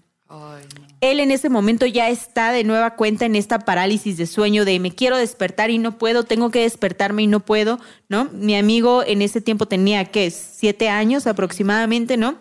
Y él, el niño, el niño int- intenta despertarse, despertarse, lo logra, se da cuenta de que todo fue un sueño, pero dice, la ventana, ¿no? Se para y va a ver a la ventana y lo primero que ve en la ventana del otro lado es a un gato negro que está viendo hacia el interior de la casa, güey. Cruzan miradas por un momento y el gato se echa a correr y, se- y desaparece, ¿no? Entre la oscuridad y las casas.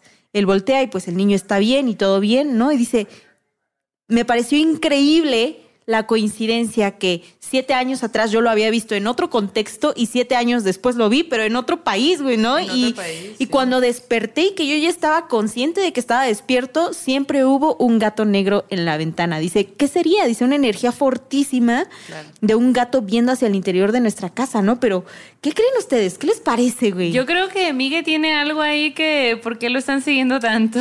Sí, Miguel, ¿qué Pues, pedo? Yo creo que tiene que ver con fantasmas familiares. O sea, Ok. sí, escuchando la historia, creo que tiene que ver con eso, porque justo no era el lugar. No era el lugar, No, sí. no era el lugar. Era la familia. Sí, era como otra cosa. Entonces ya están en, o- en- en otro país incluso y les vuelve a pasar lo mismo, sobre todo como a él. Y tiene que ver con fantasmas familiares. ¿Por qué? Porque, el- digamos, vamos a quitarle un poquito de estigma a los gatos negros también. ¿no? Ah, yo los amo. O sea, los gatos negros son la cosa más maravillosa del mundo y está muy mal hacerles daño. Sí, muy mal, muy Ajá. mal, muy mal. entonces tiene que ver más, creo, como con esta manera de identificar algo que ya está en la familia. Eh, mi abuelo tenía como una historia de que me contaba a mí mucho cuando yo estaba chiquita, que me decía, ¿quién, me preguntaba, ¿no? ¿Quién, quién es el único que ha logrado engañar al diablo? Lilith, ah. Yo le decía, pues no sé. Los Ah. animales. Yo le decía, no sé, abuelito. Y me Cuéntame decía, más. pues es el gato negro. Y me decía, ¿por qué? Bueno, me decía el abuelo. Lo que pasa es que una vez el gato negro y el diablo hicieron una apuesta. El gato negro le dijo, a que no me encuentras durante toda una noche. Y él le dijo, ah, pues a huevo que te encuentro, soy el Soy diablo. Pero el caso es que, bueno, el gato negro simplemente se enroscó y cerró los ojos y desapareció en la noche. Y el diablo, por más que lo buscó, no lo pudo encontrar hasta la mañana cuando el gato abrió los ojos y se vio. Entonces decían que el único que había podido lograr engañar al diablo, y esto me lo contaba mucho mi abuelo, fue el Claro. gato negro. Entonces siempre hay como una relación. Sí, pues fíjate que yo, por ejemplo, incluso siento que hay como dos lecturas allí en la presencia del gatito en la ventana, porque de alguna manera, con mi propia experiencia con gatos, siento que los gatos son como protectores. A lo mejor el gato estaba allí protegiendo, esperando a que este, el papá se despertara, despertara. ¿no? Y que así como de, eh, güey, cuidado, estoy acá, siendo una barrera, ¿no? O también no dudo de esta capacidad transformadora de los espectros, ¿no? que, que toman formas, ¿no? Que, no sé, a lo mejor de un perro, de un cerdo, ¿no? De un gato, ¿no? Aún así es muy curiosa la historia, ¿no? Es muy interesante. Y, y lo bueno, creo yo, es que pudo despertar, ¿no? Sí. A tiempo. Sí, y no lo sabremos, no sabemos cuál era la qué estaba haciendo ahí el gato, ¿no? Pero esta historia me recuerda un poco a una historia que ya habíamos contado antes, que creo que tú la contaste. La de la bruja. De la bruja, que ay no, yo la tengo muy presente siempre. Pero bueno, ¿cuál bruja yo? Ah. Una bruja que igual, o sea, justo Ay, estaba parada en la ventana. Así que igual tenía su pelo negro, vestía de negro y tenía una obsidiana. Y yo, amiga, ¿eras tú? No, rápidamente era una bruja en una población de Veracruz que aparecía en la ventana y que cuando el padre de familia despertaba justo con es- después de esta misma parálisis de sueño, la bruja se esfumaba pero como con un humo, como si fuera humo, así como ese humo que se absorbe. así. Pero recuerdo que la historia decía como que hasta escuchaba como las uñas rasgaban la ventana y todo. Recuerdo eso. Ay, güey, qué sí, miedo. qué miedo. güey. Sí, no Ay, no. No hay que hablar de cosas de miedo ahora. Ay, no, nada. Ay, no. Hay que pasar al arte terror, ¿qué les parece? Ay, esa es mi parte favorita. Ay, huevo. Oye, este, mira, déjenme poner aquí las fotos. Ok, ya, estoy lista. Eh, en esta ocasión, en este arte terror, les voy a hablar de eh, Diane Arbus. Diane Arbus era una fotógrafa. eh, nos vamos a si- situar ahí como en 1923 y 1970. Ella nació en el 1923. Eh, y es hij- nació en Estados Unidos, en Nueva York, es hija de, de judíos. El abuelo como que tenía algo que ver con pieles y tenía una empresita ahí de este show, ¿no? Que se fue haciendo muy exitoso, muy exitoso. Y el papá como que agarró el mando y lo hizo, eh, como que hizo que su empresa fuera así lo máximo. Y Diane pues crece con una familia muy adinerada. Y, y la historia cuenta que ella, pues como que el papá era un poco extraño, ¿no? O sea, como que delante de la gente los trataba bien a ella y a sus hermanos, o sea, como que era una muy buena, un muy buen papá, un muy buen esposo, pero que cuando no había gente era lo peor, así como que, a lo mejor no lo peor, pero pues era muy frío, era como muy seco y todo. Y Diane crece como en este aspecto de, pues es que no entiendo qué es la realidad, o sea, cu- ¿cuándo sé que, quién eres tú? Pues porque tú eres de- muy diferente. Imagínate una niña estar viviendo ese tipo de cosas, ¿no? Y ella se casa con un chico que trabajaba ahí, o sea, como que entró a trabajar y pues se casa con él, ¿no? Y eh, juntos empezaron a hacer fotos y la foto que hacían era así que pues de moda, pero grado de que tomaban fotos para Vogue, para así grandes empresas, ¿no? Porque pues ella tenía que ver con la industria de la moda. Y como que muy pronto, algo muy interesante de ella es que cuando se casa, los dos, como eran fotógrafos, abren una empresa. Y la empresa también tiene el, el apellido de ellos, el nombre de ella, que eso en ese tiempo era rarísimo, ¿no? Y bueno, eh, la relación y todo, ¿no? Pero eran muy chicos cuando se casaron, pues como se usaba en aquel tiempo. Y, y eventualmente el esposo, el esposo se llama Alan. Alan este, decide que quiere entrar en el mundo de la actuación y entra a una escuela de actuación. Conoce a una chica y deja a Diane. Y, y ella entra en una depresión bien cabrona porque pues aparte tenía dos hijas y qué pedo pues, ¿no? Y como que también se empieza a hacer un poco a un lado de este mundo de la fotografía que era pues muy socialité, muy de grandes, grandes personajes, farándula, mucho dinero, mucho todo, ¿no? Y se va al lado opuesto de todo esto que es los freaks. O sea, literal es la fotógrafa de los freaks. Si tú buscas fotógrafa de los freaks, te va a salir ella, porque es la única persona que lo ha hecho. Bueno, hasta supongo que ahora también hay, pero ella es como lo que la que lo logró, porque en esos años, pues, solo se tomaba fotografías a. Hay que recordar que había rollo y todo, y era un poco complicado, pues, ¿no? No cualquiera hacía fotos, no como que ahora tenemos un celular que tomas 40 mil fotos en un segundo, ¿no?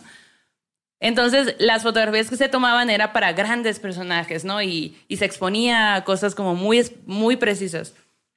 Y Diane decide empezar a hacer fotos de gente muy excéntrica, que por eso le llaman freaks. No, o sea, excéntricas en el grado de que eh, iba a circos y esta, esta gente como de eh, dos cabezas, muy grandes, eh, gente muy tatuada. Diferente. Gente muy diferente, transexuales, eh, lesbianas, gays. Todo eso era algo como que la gente decía, ¿qué? O sea, Que, que el término viene de la película de Todd Browning de los años 30 que se llama Freaks. Pues de hecho, esa película fue la que ella vio y por eso dijo, no, yo quiero irme a recorrer, a recorrer los, los, eh, los lugares alrededor de Nueva York que nadie visita y yo quiero ir y ver cómo vive, o sea, qué está pasando allá, ¿no? Claro. Y ella decía algo muy bonito que decía, a mí me gusta ir a lugares en los que nunca he ido, porque hay una magia de ir a esos lugares, pues, Sí, ¿no? sí, sí. Y la- lo, lo chilo de su trabajo es que, yo les voy a poner unas fotos ahí, es que ella se metía a sus casas. No, o sea, cuando veía a alguien eh, en la calle,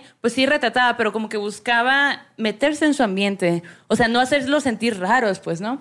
Que un poco dentro de la psicología es como de, ellos eran tan raros para la sociedad que a mí me hacen sentir normal. Y por eso iba con ellos, ¿no? y que le gustaba y todo. Esta imagen de este hombre con, con tubos y todo eh, fue muy polémica porque pues ahorita la puedes ver y decir, ah, pues normal.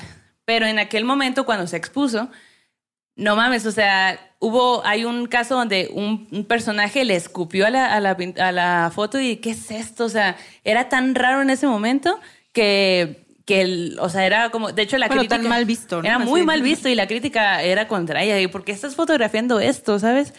Porque ya sabes que, bueno, en- a lo mejor en vida no, o sea, sí hubo, hubo gente que decía, órale, que está interesante tu chamba, pero pues la chamba de foto era otra, entonces como que era, estabas siendo demasiado diferente a lo que era el caminito, ¿no? Claro. Eh, esta foto de la chica de, de- hay una foto de, de las niñas que son gemelas, que eso también era muy raro porque eran gemelas idénticas. Y esta foto en específico, eh, se bas- en la película de The Shining, Ajá. cuando salen las gemelas, El esta fue la foto donde, donde se basaron para hacer esto, ¿no? Eh, y Hola, eso está muy buena. Sí, entonces tiene varias fotos que pues esa es su onda, ¿no? Gente Wow. tatuada, que era como muy rara. Increíble esa. Muy chida. Está bien interesante. Este hombre que era tenía un problema como de gigantismo y pues se mete a su casa y literal está en su ambiente, pues, ¿no? Ella empieza a utilizar el flash en un ambiente como, por ejemplo, en este tipo de cosas, ¿no? En el que en el que hace que incluso aunque tú no tengas ningún eh, ninguna de estas cositas como raras para la sociedad, raras entre comillas, pues, eh, hacía que que tú te vieras de- como extraño, porque te pedía que vieras directamente a la cámara. Claro. Y eso en ese momento, porque, o sea, era como muy extraño, pues. Y ella decía que ella, a ella le gustaba trabajar en la incomodidad. O sea, que cuando ella llegaba a un lugar, no, no buscaba mover las cosas para que la foto saliera perfecta, sino que ella se movía para que la foto saliera como tenía que salir, porque ella tenía que buscar el ambiente y la manera en que esto sucediera, pues. ¿no? Claro. Ella fue la primera persona que, que usó este tipo de, de- mostró este tipo de, de personas, ¿no? De personalidades. Y dice ella que, que si ella no lo hubiera hecho, seguramente nosotros en ese momento no hubiéramos sabido que existían ese, o sea, qué era lo que estaba pasando, pues, ¿no? También estaba pasando la guerra, había un montón de cosas en el ambiente donde, pues, ella decidió irse. Dime. Ah, no, nada. Ah, pensé que ibas a decir Sí, algo. o sea, no, más bien que, que, que los existió, los incluyó, ¿no? Sí, claro. En una sociedad en la que seguro ya desde entonces era súper de estereotipos, ¿no? De qué cosas sí se deben ver, qué cosas sí son bellas y hermosas para los otros, ¿no?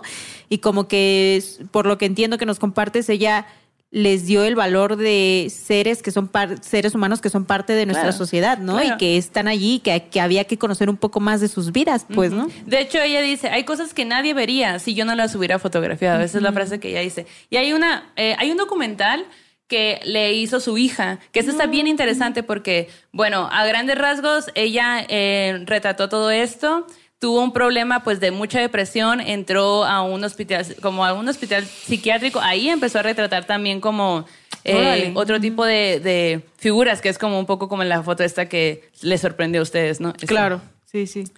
Y, y este, en algún punto, pues a los 48 años se suicida.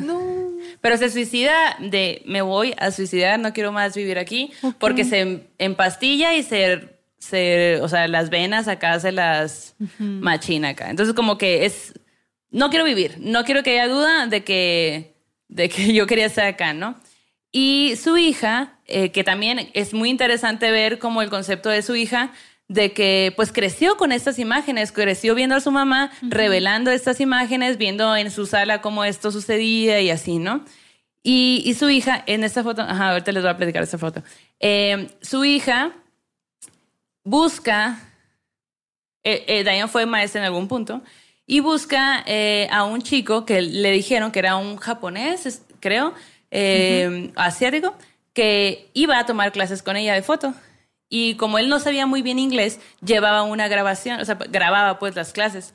Y ella, se- eh, la hija se entera de estas grabaciones, busca al chico, el chico todavía tiene las grabaciones, entonces le pide a la mejor amiga de su mamá que lea estas grabaciones mientras hacen un documental. Está en YouTube, dura como media hora. Uy, güey. Y hay varias, hay varias cositas que están bien interesantes porque te muestra su trabajo y te muestra cómo la crítica, o sea, cómo la crítica en ese momento contra ella, cómo había gente que sí la apoyaba, cómo todo, Claro. pues porque era demasiado diferente todo esto, ¿no?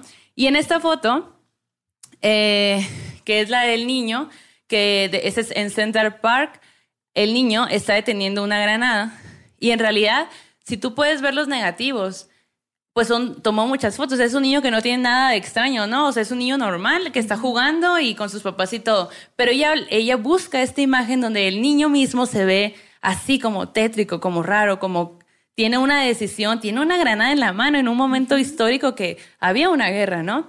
Y de hecho, eh, si ustedes buscan, el guionista de Los Simpson dijo, ha dicho muchas veces que él se basó para hacer Bart al ver esa imagen. Wow. Wow. ¡Wow! Sí, eso, eso cambia muchas cosas. ¡Qué loco! Eso explica mucho ese personaje. Y les quiero leer una de las cosas que ella dice en este documental que vi, que dice, fotografía muchos freaks. Fue una de las primeras, de los primeros temas que fotografié y tuvo una emoción especial en mí. Los adoraba. Me hacía sentir una mezcla de vergüenza y singularidad. Hay una cualidad legendaria acerca de los freaks, como una persona en un, en un cuento de hadas que te para y te pide que contestes una adivinanza. Si alguna vez hablaste con alguien con dos cabezas, sabes que ellos saben algo que tú no sabes. Qué bonito, ¿no? ¡Qué chido! Claro, ¿no? Sí, por supuesto. Además, eh, no hay que olvidar que durante todos los siglos que estaban antes de 1920, esto, los llamados freaks eran realmente, uno, exotizados, o sea, porque era algo totalmente incomprendido. Claro. Sí, no era como que no se había claro. pensado que ni siquiera eran, eh, que tuvieran una enfermedad. O sea, simplemente eran personas que nacían con algo. Entonces, muchas veces, eh, todas las personas que nacían con una discapacidad se les consideraba, por ejemplo, dentro de la magia o eran, eh, tenían, compensaban mucho de los, de la cuestión mágica, porque si habían nacido con una discapacidad física, entonces podían tener una capacidad mayor en el, en el mundo de la magia. Un ejemplo es, por ejemplo, muchos de los dioses que vemos ahí por el mundo en muchas religiones tienen discapacidades. O sea, está, por ejemplo, Odín, que ten- no, tenía un, no tenía un ojo, era tuerto. Luego también resulta que uno de los santos, que no recuerdo cuál es, me van a disculpar, los escuchas, uno de los santos del, del panteón de, este, de los santeros, eh, de la religión, como le dicen, eh, también tiene discapacidad en las piernas, no puede caminar. Entonces, como que varios, varios, siempre se está repitiendo esto. Hay una película muy buena que se llama Jock Face, que trata sobre unas personas que viven en el sur de Estados Unidos, que ya sabes, ¿no? Como que en este rollo de los white trash, o esa cosa horrible, como esa palabra horrible que utilizan. Pero bueno, están en esta parte del sur de Estados Unidos, una comunidad muy alejada, y ellos eh, basan toda su religión en un en una persona que tiene como una discapacidad mental, pero que puede adivinar el futuro haciendo cabezas de barro de las personas. Entonces él sabe quién se va a morir, quién va a vivir haciendo las cabezas de barro. Y todo eso se lo tiran a un dios que está y que habita en un pozo. Está buenísima la película. Se llama. Jockface. ¡Qué chido! Y bueno, y también dentro de esa cosa como de exotización, no hay que olvidar que muchas veces, o sea, durante todos esos siglos, a los indígenas eh, mexicanos y de todas partes, pues nos tildaban también de que éramos de que éramos salvajes y que éramos parte de esos freaks. O sea, ahora ya lo vemos como, ah, pues solamente eran parte ellos, pero no, también hay una cosa de racismo ahí. Por y que creo que es muy importante verlo en las fotografías porque ahora de repente resulta que ya no queremos ver esas cosas o que ya nos parecen muy lejanas, pero no, siguen, siguen muy vigentes. No, la cosa del otro, de la otredad, de la exotización, de, Sí. de la esto no pertenece a mi mundo, ¿no? Claro, y por ejemplo, eh, pues eran también otros tiempos, ¿no? Y desde el hecho de do- gemelos idénticos, ya, muy raro, freak. Claro. Gente muy tatuada, muy raro. O sea, ahorita Eh, bueno, todos yo sería en este una lugar, freak. sí, todos, todos en este lugar seremos freaks. Y todo bien, Que o lo sea, soy, ¿verdad? sí, o sea, la neta yo no tengo nada contra eso, pero, pero pues incluso nosotros ahorita podemos levantar y decir, sí, a huevo, soy freak, o raro, soy, no sabes, Claro, pero no lo hacemos, o sea, no sufrimos toda esa Claro, discriminación exacto, o segregación, exacto. ¿no? Pero ahorita ya podemos hacerlo, ¿sabes? Podemos decir y parar y decir, "Ah, huevo, porque te, te juntas con las mismas personas que también tienen tatuajes o son así diferentes, ¿no? Pero a ellos los hacían a un lado totalmente, grado de que ni siquiera los podían ver, o sea, eh, eh, vi algunas entrevistas que le, de maestros de Diane donde le, le preguntaban sobre ella y la gente como que es que ella veía cosas que nadie más veía. Volteaba a ver a la gente que nadie más quería voltear a ver. Pero con un, des- o sea, como que Sí. haciéndolo a un lado y como que, y pues bueno, también digo, o sea, no es justificación ni nada, pero pues eran otros tiempos y eran otras creencias y el mundo estaba en otro momento donde obviamente un transexual era, no sé, lo más extraño del mundo, no lo puedo entender, o sea, como que simplemente eso era lo que estaban viviendo y no podían, su capacidad no era para, ay, voy a tratar de entender qué está sucediendo, voy a tratar de entender si desde el hecho de tener tatuajes ya era raro o ser me- gemela, idéntica de alguien era súper raro, pues, o sea, me parece importante la labor que ella hizo de fotografiarnos y de poder ahorita estar hablando de ella, pues, ¿no? Y por eso es como incomprensible que grupos transfóbicos que estén ahí sigan viviendo en la Edad Media, o sea, sigan viviendo como Sí, en este hemos rollo de, "Esa es evolucionado, otra-". amigos, Eh, Hemos también. evolucionado. Cambien, ya las cambien. personas tatuadas también somos personas. Podemos donar sangre. Exacto. Y, y- Exacto. y- y lo interesante también de ella es que en cosas muy técnicas de foto, obviamente ya existía el flash, pero ella lo empezó a usar como flash de relleno dentro de un, de un hogar, de un lugar, para justo hacer que las facciones de las personas, incluso aunque no fueran personas freaks, entre comillas, o sea, se vieran, se vieran tétricas. Buscaba el momento tétrico de todas las personas porque ella decía, es que todos lo tenemos, solamente hay que encontrar el punto y dar clic, pues, ¿no?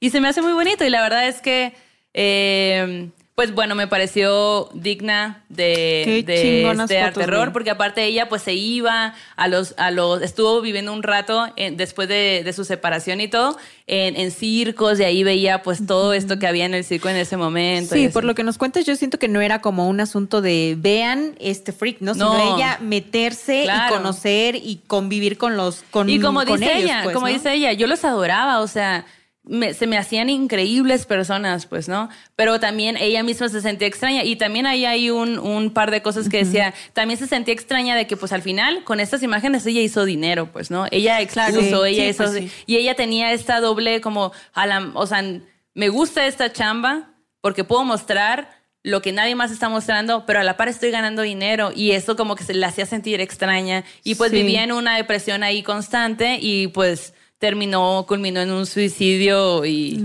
y pues ahí está. Pero si pueden, vayan a ver el docu, está en, en, en YouTube y pues nada más, fotógrafo de freaks y es la única. Y pues ¿qué es eso? ¿no? Es como ella humanizó a estos que llamaban freaks, pero también hizo distintos, o sea, como que sacó esa parte tan oscura, tan extraña que tenían las personas llamadas normales. ¿no? Claro. Y eso Ajá, me parece claro. como- Y Como la también, del si les interesa, la película que, que hablábamos de, de los freaks es una película de Todd Browning eh, de 1932. También que está en YouTube. Sí, está muy buena, Y esa fue la que. Sí, esa es buenísima. Ajá, esa fue la peli que a ella le dijo, ah, pues mejor me voy por este lado, ¿no? Sí, qué chido, güey. Me encantaron las fotos, están Sí, increíbles. No, no, increíble. esta es mi bar. parte favorita. la de arte terror es como mi. Güey, a huevo. A huevo. Mándame si, si Sí, tienes algo y sí, algo. Sí. Mándanos tus arterrores. Oigan, y ya para irnos con toda esta lista de reproducción de cosas que tenemos que ver esta semana, con el documental del que nos habló Malo, con la película de Freaks de la que, de la que nos habló Mariana, pues yo nada más quiero compartirles en recomendaciones que dan miedo una película que nos envió en el Instagram de Morras Malditas, Ninas Ninas con K al final. Y ella no- nos escribió y nos dijo, oigan, acabo de ver una película, o bueno, he visto una película súper chingona que se llama El caso de la mujer asesinadita. Y es, es una... buenísima, Sí. porque es una película mexicana maravillosa. Güey, sí, está muy buena, está en YouTube y la neta es que está basada en una obra de teatro que fue escrita en 1946 por Miguel Mijura y Álvaro de la Iglesia. Pero resulta que justo como dice Mariana, en 1955 se hizo una película mexicana en la que pues aborda todo este, este tema de los sueños, de la telepatía, de la conexión que tú puedes tener con otra persona. ¿Tú sientes que los sueños sí son premonitorios, que te dicen cosas que van a pasar? Claro que sí, o sea, hay una conexión entre el mundo real y el mundo onírico en el que los planos de repente se confunden y creo que justo la película tiene mucho que ver y ahorita que nos cuentes más de la sinopsis. Sí, pues justo, la historia es acerca de Mercedes, una mujer que está casada con un notario, ¿no? Que son una familia adinerada, que viven en Estados Unidos, y ella pues está ubicada en esta época en la que pues muchas mujeres eran amas de casa y solamente esposas, ¿no? Y ella eh, pues tiene un afán por la lectura, ¿no? Se la pasa leyendo historias de aventuras y cosas por el estilo, ¿no? Y de pronto, una noche sueña que a su casa llegan tres personas. ¿No? Un nativo americano y un matrimonio. Eh, llegan en medio de una tormenta, ¿no? Y en lo, lo primero que dice el matrimonio cuando llegan a la casa y, e y entran a la casa es, ay, qué bueno que nos trajiste en tu caballo, le dicen al nativo americano, ¿no? Porque estaba cayendo un tormentón, que no sé qué, que son estas cosas tan raras que solo pasan en sueños, ¿no? Como llegué en caballo, güey, me trajo así como que un ave, ¿no? Y que todo normal. Pero lo más creepy de la- del, asunto es que empiezan a platicar los tres en esa casa que es de Mercedes, ¿no? Y ella está como espectadora del sueño de alguna manera. Y el matrimonio empieza a hablar de que sí, nos acabamos de casar, pero bueno, tuvimos que matar a mi anterior esposa, ¿no? Y entonces el nativo les dice, ¿cómo la mataron? Ay, pues le pusimos veneno en su leche, que no sé qué, pero lo platican de una manera tan normal y cotidiana que tú dices, ¿qué onda? O sea, obvio es un sueño, ¿no? Entiendes perfecto que es un sueño. Lo loco es que, bueno, comparte un poco el matrimonio, cómo fue su historia de amor, que dice, no, bueno, yo contraté a una mecanógrafa porque necesitaba trabajo y nos enamoramos a primera vista y pues como no existe aquí el divorcio, pues tuvimos que matar a mi ex esposa y ahora ya estamos juntos y somos felices, guau, guau, guau, guau, guau. Bueno, pues cuando esta morra despierta y se da cuenta de que lo que acaba de pasar es un sueño, se friquea mucho. Pero lo peor es que cuando llega su esposo le dice, ¿qué crees que tengo que contratar a una mecanógrafa? Y ella, ¿qué? Y él, sí, tengo que contratar a una mecanógrafa, llega eh, tal día que no sé qué y no sé qué. Cuando llega la mecanógrafa se da cuenta que es la misma de su sueño. Y un par de días después conoce a un hombre que trabaja con su esposo en un asunto y se da cuenta que es el nativo americano de su sueño, pero además que tiene una conexión mágica telepática con él. Entonces, poco a poco la historia va mostrando cómo los sueños pueden ser reveladores de cosas que, que están por pasar en el mundo real, ¿no? Pero además es una historia de amor, de desamor, trágica, ¿no? De, de traiciones, de alguna manera, se lo quieren llamar así, y está muy, muy buena y gratis en el YouTube. Ah, huevo. No, y además como, como que es parte de toda la serie de las películas de Abel Salazar, donde él realmente se hace famoso en este rollo de cine, pues un poco de terror o serie B, como le quieran llamar, ¿no? Entonces tiene eh, el caso de la mujer asesinadita, luego está ella, Lucifer y yo también, que es una película muy buena. Está también Brainiac, que está rarísima, se las recomiendo muchísimo. Eh, bueno, en español le pusieron El varón del terror. Y están las con las que se consagró, por supuesto, que son El ataúd del vampiro. Y además también, como en este rollo del mundo de sueños, surreal, que exploró mucho el, el cine mexicano en algún punto, es Viaje a la Luna, donde salen todos los comediantes de aquellos años, sale Tintán, sale Viruta, sale Capulina, salen todos, pero además también salen muchos que estaban en el teatro de revista, porque cuando se acabó el teatro de revista, o sea, muchos ya no pudieron hacer cine, porque ya como las películas mudas les doblaban la voz y bueno, el caso es que ya en este momento los retoman. Y en ese mundo onírico hay una chica que cada vez que está leyendo un libro se convierte en el personaje del libro. Órale. ¡Qué loco! Y también una muy buena película mexicana de terror es este El esqueleto de la señora Morales, hablando de asesinados por veneno. Y bueno, pues creo que son grandes recomendaciones porque el cine de terror mexicano luego se como que se deja muy de lado. Es muy y- amplio. Exacto. sí, sí, sí, sí. No, pues lo decíamos en un, en un, en otro programa, en el de La Llorona, que justo una, la primera película mexicana de terror fue La Llorona en el 33, ¿no? Y está ahí en el YouTube y en el Facebook, incluso la pueden ir a ver. Pero sí hay un súper abanico de historias, ya nos dijo Mariana varias. Creo que tenemos una, una playlist súper interesante para esta semana. De pelis. De pelis. Ajá, exacto, exacto. Y bueno, con esto cerramos el episodio de hoy. Gracias por hacernos llegar a los 2000 suscriptores. Es un gran regalo para nosotras. Em- Estamos trabajando muchísimo para que ustedes pues sigan recibiendo historias, arterrores, recomendaciones y escuchando las historias de invitados e invitadas como Mariana, que neta que qué gustoso tenerte acá. No, muchas gracias por invitarme, estuvo increíble. Arterror siempre va a ser mi parte favorita. Huevo. Pues muchas gracias. Ven cuando quieras. Va. Muchas gracias a toda la gente, como dice Yanis, a toda la gente que nos ve semanalmente. Tenemos varias sorpresas pronto. Síganos en redes, suscríbanse, compártanos, eh, coméntenos, síganos mandando sus historias, porque pues van a salir eventualmente. Ya, ya le hemos leído a varios como que, eh, mi historia no ha salido. Va a salir, se lo prometemos. Pero estamos planeando cada capítulo y, y ya los tenemos guardados, no se preocupen. Sí. Pero bueno, eh, acuérdense de que el lunes 20 tenemos la fogata de historia y pues vamos a estar ahí regalando cosas. Síganos en redes. Y pues bueno, cerramos el círculo. Vayan con su dios o su diosa de preferencia porque este aquelarre ha terminado. Hasta la próxima. Bye. ¿Quieres regalar más que flores este Día de las Madres? The Home Depot te da una idea. Pasa más tiempo con mamá plantando flores coloridas, con macetas y tierra de primera calidad para realzar su jardín. Así sentirá que es su día todos los días. Llévate tierra para macetas Bigoro por solo $8.97 y crece plantas fuertes y saludables dentro y fuera de casa.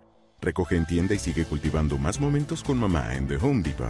Haces más, logras más. Más detalles en homedepot.com diagonal delivery.